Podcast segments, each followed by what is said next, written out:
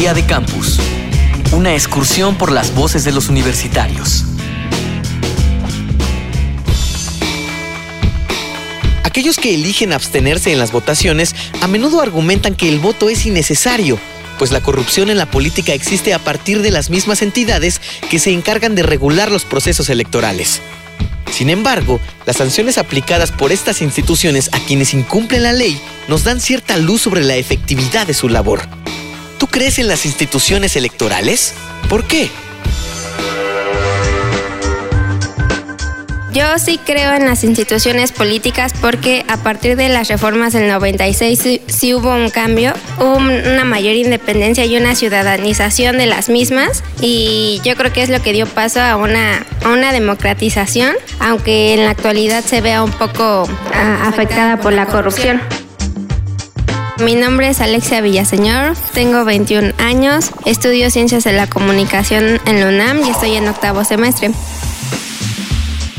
En cuanto a las instituciones electorales, digamos que por lo menos en la juventud de mi país hay, cierta, hay cierto desprestigio hacia las instituciones, en especial las electorales. Hay muchas veces que quedan sin sabores en, las, en las, elecciones presidenciales y, y, de Senado y demás. Sin embargo, creo que es necesario retomar eh, digamos, o, es necesario por parte del gobierno, de nosotros mismos como ciudadanos, empezar a creer un poco más en las instituciones, porque son estas las que configuran el Estado y son las que le dan sentido al Estado. Entonces, en, ciertas, en cierta medida, soy un poco escéptico, pero participo de las actividades. Voy a votar, ejerzo mi, derecho al voto por el, por el candidato que prefiera, o, bien sea en voto en blanco, si ninguno me, me compete. Pero creo que sí, sí hay como cierta validez en lo que ellas hacen, las instituciones electorales. Bueno, mi nombre es Juan David Jaimes, estudio en la Universidad del Norte en la ciudad, en la ciudad de Barranquilla, ubicada en Colombia. Maestro Rodián Rangel, especialista en procesos electorales cómo creemos en estas instituciones. Uno, en la credibilidad de los actores políticos, vamos a decirlo así, que están al interior de las instancias electorales.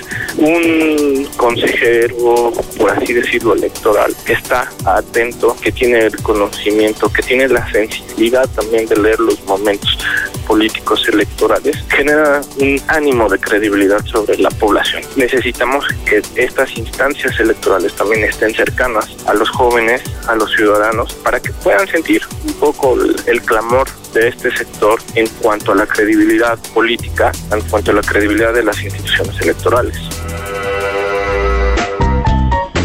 Que si creo en las instituciones electorales, se podría decir que sí, a pesar de todos los altercados y de todos los comentarios que, dicen las personas conocedoras de los temas y de las instituciones electorales de nuestro país, pues sí, todavía uno tiene la esperanza de que, de que se mantengan firmes y, cumplidores de su ética. Pues. Mi nombre es Neila Kiva, tengo 27 años y soy estudiante de posgrado de la Universidad del Zulia como partidario de la democracia, es decir, que sí, sin embargo creo que a, nuestros, a nuestras instituciones les hace falta mucho camino por recorrer.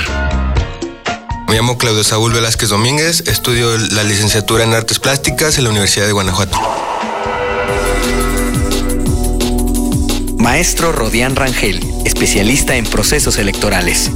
Es importante hacer una serie de campañas de sensibilidad, de acercamiento, de propuesta por parte de las instancias electorales hacia los jóvenes. Los jóvenes tienen la característica de ser los menos participativos en los procesos electorales y eso no es una responsabilidad nada más de las instituciones electorales, es una responsabilidad a grosso modo de todos los actores políticos que conforman una instancia electoral. ¿Qué es una instancia electoral? La que juega como árbitro, pero también de los actores que están en esa misma competencia que son los partidos políticos. Los partidos políticos como instituciones electorales necesitan audiencia a los jóvenes y que los jóvenes también tomen, vamos a decir, la batuta. Es necesario, de cierta manera, que también los partidos se abran a la exigencia de un relevo generacional que ha estado, vamos a decirlo así, sometido un poco por las viejas estructuras al interior de los propios partidos políticos. Día de Campus, una producción de la Unión de Universidades de América Latina y el Caribe y Radio UNAM, con la colaboración de la Universidad Uninorte de Colombia, la Universidad Nacional Autónoma de México, la Universidad de Guanajuato y la Universidad de Zulia en Venezuela.